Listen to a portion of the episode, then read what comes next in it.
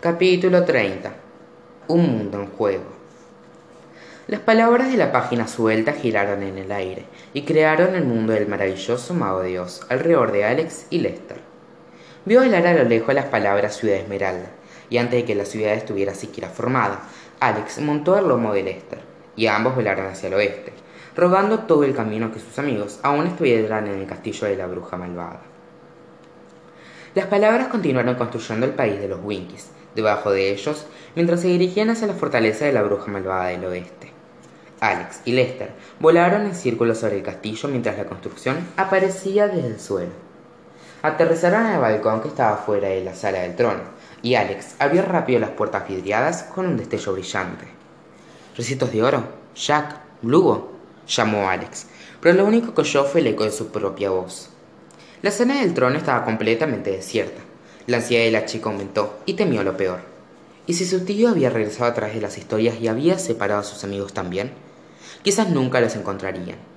Y sin un libro a través del cual viajar a casa, Alex podría quedar atrapada en Oz durante mucho tiempo. Una brisa suave sopló desde la habitación vacía a sus espaldas. Ella volteó y vio que un trozo de papel dorado y brillante apareció de la nada. El papel aterrizó en el suelo y un de luz resplandeciente salió de él. Siete siluetas de distintas formas y tamaños salieron de la luz. Las siluetas vibraban como la estática en una televisión rota. Al igual que las palabras de una historia de la que acababan de ingresar, las figuras cobraron lentamente color y textura, hasta que Alex reconoció una. ¡Connor! gritó ella. ¡Alex! exclamó él. Los mellizos estaban felices de verse. Alex atravesó corriendo la sala del trono y saltó a los brazos de su hermano. Compartieron un brazo un abrazo inmenso hasta que Connor ya no pudo sostenerla más. Temió no volver a verte jamás, dijo Alex. Reconoció a las otras siluetas cuando tomaron solidez. Señor Ojalata, Peter, me alegra tanto que estén bien. Esperen, ¿quiénes son ellos? Connor estaba igual de sorprendido al ver que los hombres alegres habían viajado detrás de él al castillo. Chicos, ¿qué están haciendo aquí? preguntó él. No podíamos permitir que nuestro hechicero viajara a un mundo extraño sin nuestra protección, respondió Robin Hood. Los hombres alegres permanecerán a su lado hasta el final. Como sea, suspiró Connor. No tenía paciencia para discutir. Alex, permíteme que te presente a, que te presente a Robin Hood y a los hombres alegres del bosque de Sherwood. Alex no podía creer que los bandidos históricos estuvieran de pie frente a ella. Estaba un poco deslumbrada, como si ellos fueran celebridades. ¿El famoso Robin Hood? preguntó ella. Es un gran placer conocerte. He leído todo acerca de ti. El, placer es todo mío, mi lady, respondió Robin, y besó la mano de Alex. Cualquier hermana del hechicero es hermana mía. Grita mucho, le susurró Alex a su mellizo. ¿Por qué te llama hechicero? Eso no era la historia, pero los convencí de que era un hechicero, dijo Connor. No son los únicos a los que convenció, añadió el leñador ojalata con una sonrisa amplia. Deberías estar muy orgulloso de tu hermano, Alex. Él solo, él solo activó la poción portal.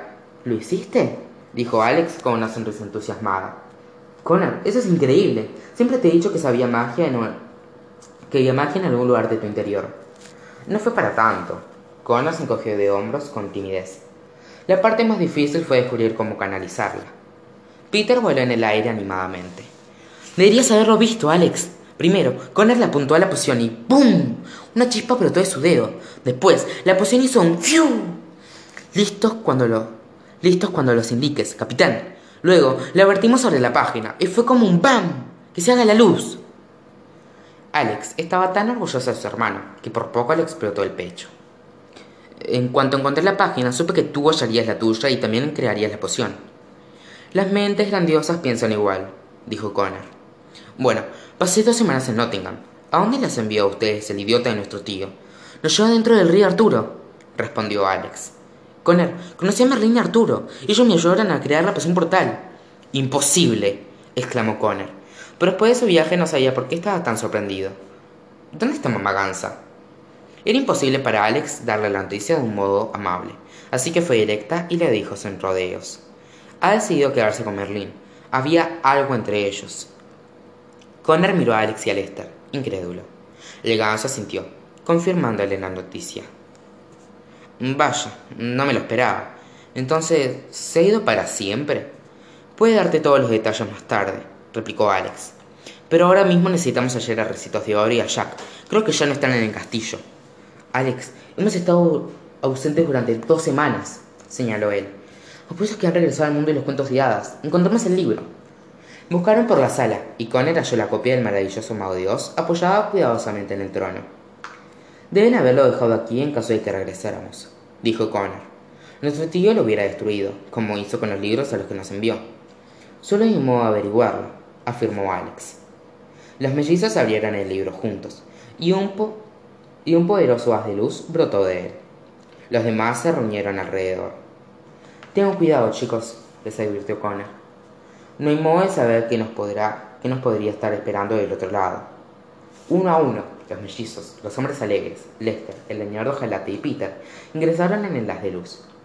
Mientras viajaban de regreso al mundo de los cuentos de hadas, Oz desapareció palabra por palabra, descripción por descripción. El castillo de la bruja se deshizo y apareció una cueva, la misma cueva donde habían comenzado su viaje. Oyeron varias voces antes de ver a alguien. A medida que la cueva aparecía, los mellizos vieron que estaba mucho más llena de que cuando lo habían dejado. Jack y Recitos de Oro se encontraban sentados juntos en un lado de la cueva, y Blue estaba posada en el hombro de Jack. Los niños perdidos jugaban con rocas en la parte trasera, mientras Roja cunaba a un infante. La reina lucía terriblemente y tenía la mirada perdida en el espacio. Era tarde y los mellizos notaron fogatas afuera de la entrada. Vieron soldados del Reino del Norte y del Reino Encantador sentados alrededor del fuego. Sir Grant y Sir Lambton estaban entre ellos. Cada rostro era más largo que el siguiente, y todos estaban muy golpeados. Agatha curaba a los soldados, incendiando sus heridas con las llamas de su fuego curativo. La cueva estaba llena de tanta desesperación que podrían cortarla con un cuchillo. Todos parecían haber pasado por sus propias versiones del infierno. Finalmente, los mellizos y los demás aparecieron ante los ojos de las personas en la cueva. Habían regresado oficialmente Dios. Todos estaban eufóricos de verlos, como si hubieran vuelto de la muerte. Sus amigos y los soldados se pusieron de pie y corrieron a saludarlos. Alex, Connor, esos cielos están vivos, dijo Recitos de Oro, y abrazó a los mellizos. Tenía los ojos llenos de lágrimas, pero no era debido a sus hormonas. Estaba honestamente aliviada. En cuanto vieron a los soldados, la reacción inmediata de los hombres alegres fue tomar sus armas. No se preocupen, chicos, dijo Connor. En esta cueva somos todos amigos. ¡Peter! Los niños perdidos festejaron y saltaron de alegría al verlo. Peter voló a través de la cueva y les permitió a los chicos que lo aplastaran ceremoniosamente. Espera un segundo. ¿Dónde está Slytle? preguntó Peter. Los niños perdidos señalaron al bebé que estaba en brazos de Roja y lo pusieron al tanto acerca de lo que había sucedido. Caperucita fue la única que no saludó a los mellizos. Permaneció sentada y continuó con la vista perdida. Era como si estuviera en un trance. ¿Qué le ocurrió a Roja? Preguntó Connor. Intentó rescatar a la niña Morina y descubrió que la bruja lo había atrapado en un espejo mágico, respondió Recitos de Oro. Los mellizos dieron un grito ahogado y cubrieron sus bocas. Por desgracia, esa es la menor de nuestras preocupaciones, añadió Jack. Su tío y el ejército han llegado. Eso es lo que temíamos, dijo Connor. Jack, cuéntanos todo lo que sepas, pidió Alex. Jack les contó a los bailes cómo él y Recitos de Oro habían regresado al mundo de los cuentos de hadas después de esperarlos una semana en el castillo. Más o menos en ese tiempo, su tío ingresó al mundo y comenzó a atacar los reinos. Por lo que sabían, el ejército se dividió y cada reino fue atacado al mismo tiempo. Nunca los vimos venir, rememoró Sir Grant. Un barco enorme descendió de las nubes en medio de la noche y abrió, y abrió fuego contra el palacio. Apenas quedó algo después de que los cañones cañones se detuvieron. Los piratas secuestraron al rey Chandler y a la reina Blancanieves. Un ejército de hombres y mujeres con armaduras amarillas irrumpió en el reino encantador, informó Sir Lanton. Winkies, dijo el señor Ojalata, asustado. Solo las estrellas saben lo que hicieron con la familia real, prosiguió Lanton. Mis hombres y yo a duras penas logramos salir con vida del reino. Encontramos a Sir Grant y a sus soldados en el bosque de los enanos, y Jack nos halló allí. Desde entonces, hemos estado ocultándonos en esta cueva. Los mellizos respiraban hondo para evitar sentir náuseas. ¿Qué hay de los demás reinos? preguntó Connor. Suponemos que les ocurrió lo mismo, pero no hemos establecido contacto con ellos, respondió Jack. ¿Y las hadas? preguntó Alex. Nadie ha oído hablar de ellas tampoco, pero es posible que las hayan atacado primero, dijo Recitos de Oro. Lo primero que su tío hizo cuando llegó fue liberar a los condenados en la prisión de Pinocho. Todos los soldados de la Gran Armía y los criminales que los ayudaron están una vez están una vez más bajo su mando. Alex y Connor intercambiaron una mirada horrorizada. Su peor pesadilla se había hecho realidad.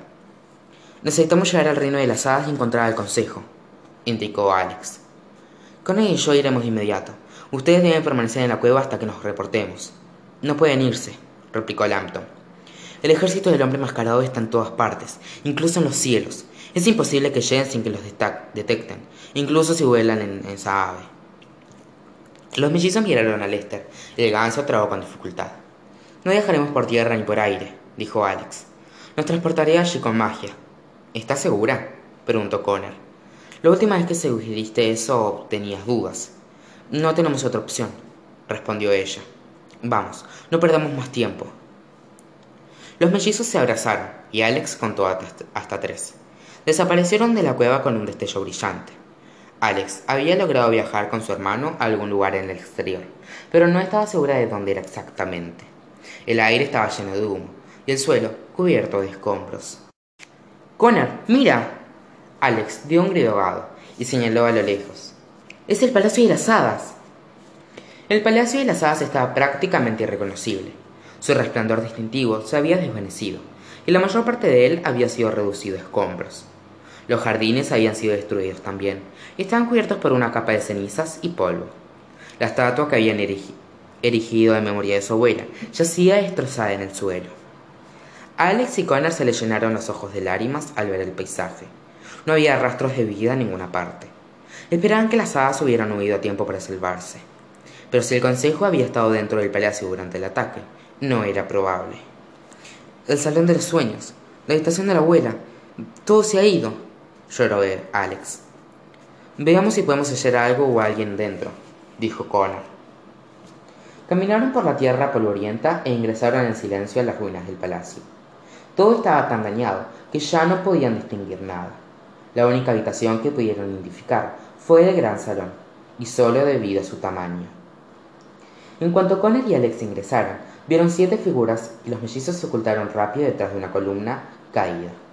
El aire aún estaba neblinoso por el ataque, y no podían ver quién o qué eran las figuras. Alex, creo que no se mueve, dijo Connor. Tienes razón, no son personas, son estatuas, afirmó ella. Qué extraño, antes no había estatuas en el gran salón. Los mellizos se adentraban en la sala para, verlos, para verlas mejor. Las estatuas lucían asustadas y estaban en posiciones incómodas, como si intentaran huir de algo. Cuanto más miraban aquellos rostros horrorizados, más familiares les resultaban. Oh, Dios mío, dijo Connor. Alex, no son estatuas, estatuas. Son los miembros del consejo. Los han convertido en piedra. Emerelda, Amarelo, Cielene, Tangerina, Rosette, Violeta y Coral eran difíciles de identificar ahora que todos tenían la piel del mismo color. Pero Connor tenía razón.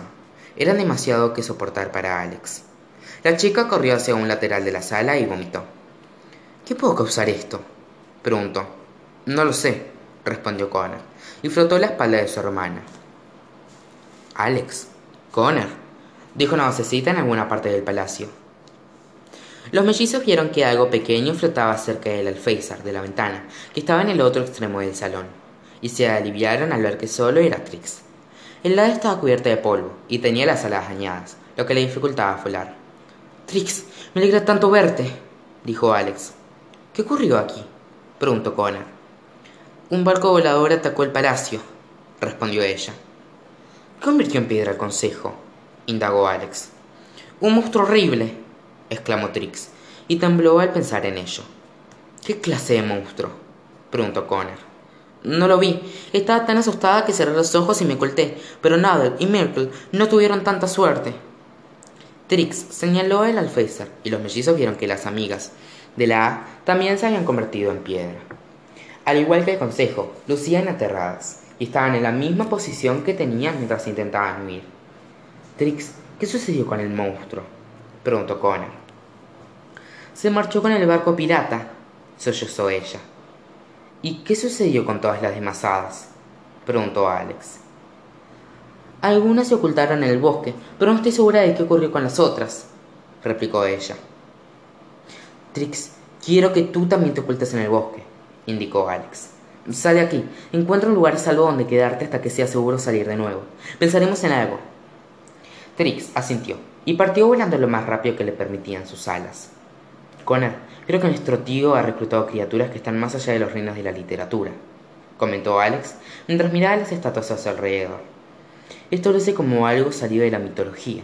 No sé cómo lo detendremos. Alex tomó asiento en el alféizar mientras Connor caminaba de un lado a otro frente a ella. Pasaron una hora en completo silencio mientras pensaban maneras de salvar al mundo de los cuentos de hadas. De pronto, Connor se detuvo en seco y alzó la vista hacia la única torre del palacio que permanecía en pie. La torre sur sobrevivió el ataque, dijo en voz baja. De inmediato, sus ojos se iluminaron, y Alex supo que una idea tomaba forma en la cabeza de su hermano. ¿En qué piensas? preguntó ella. Sé cómo podemos detenerlo, respondió él con entusiasmo. ¿Cómo? Formando nuestro propio ejército, dijo Connor. Vamos, sígueme. Antes de que pudiera hacerle más preguntas, Connor corrió a través del palacio destrozado y encontró las escaleras que llevaban a la torre sur. Subió los peldaños a toda velocidad y Alex lo siguió. Ingresaron a una sala circular en la cima de la torre. Estaba cubierta de polvo y telarañas, y un arco vacío se erguía en medio de la habitación. Connor palpó las paredes con las manos, buscando algo con el tacto. ¿Cómo se supone que formaremos un ejército? preguntó Alex. Exactamente del mismo modo en lo que hizo en que lo hizo nuestro tío, dijo él. Viajaremos dentro de las historias y reclutaremos personajes que puedan ayudarnos. Y sé exactamente a cuáles les preguntaré. Les preguntaremos. ¿Aún tienes la poción portal? Alex tomó la petaca que había guardado de su vestido. Sí, pero... Genial, exclamó Connor. Primero, tenemos que hacer una parada en el otro mundo. Solo necesito encontrar... ¡Oh! Aquí está. Jalé una palanca que estaba a un costado de la pared y una cortina azul apareció por arte de magia en el arco. Alex podía ver un mundo de luz detrás de él. El mundo que vivía, que veía cada vez que aquella viajaba, que ella viajaba entre el mundo de los cuentos y el otro mundo. Sí, dijo Connor. Este portal aún funciona. Vamos. Estoy confundida. ¿Por qué tenemos que viajar al otro mundo? preguntó Alex porque allí están las historias que necesitamos. ¿A qué historias te refieres? Connor hizo una pausa justo antes de atravesar la cortina. A las mías,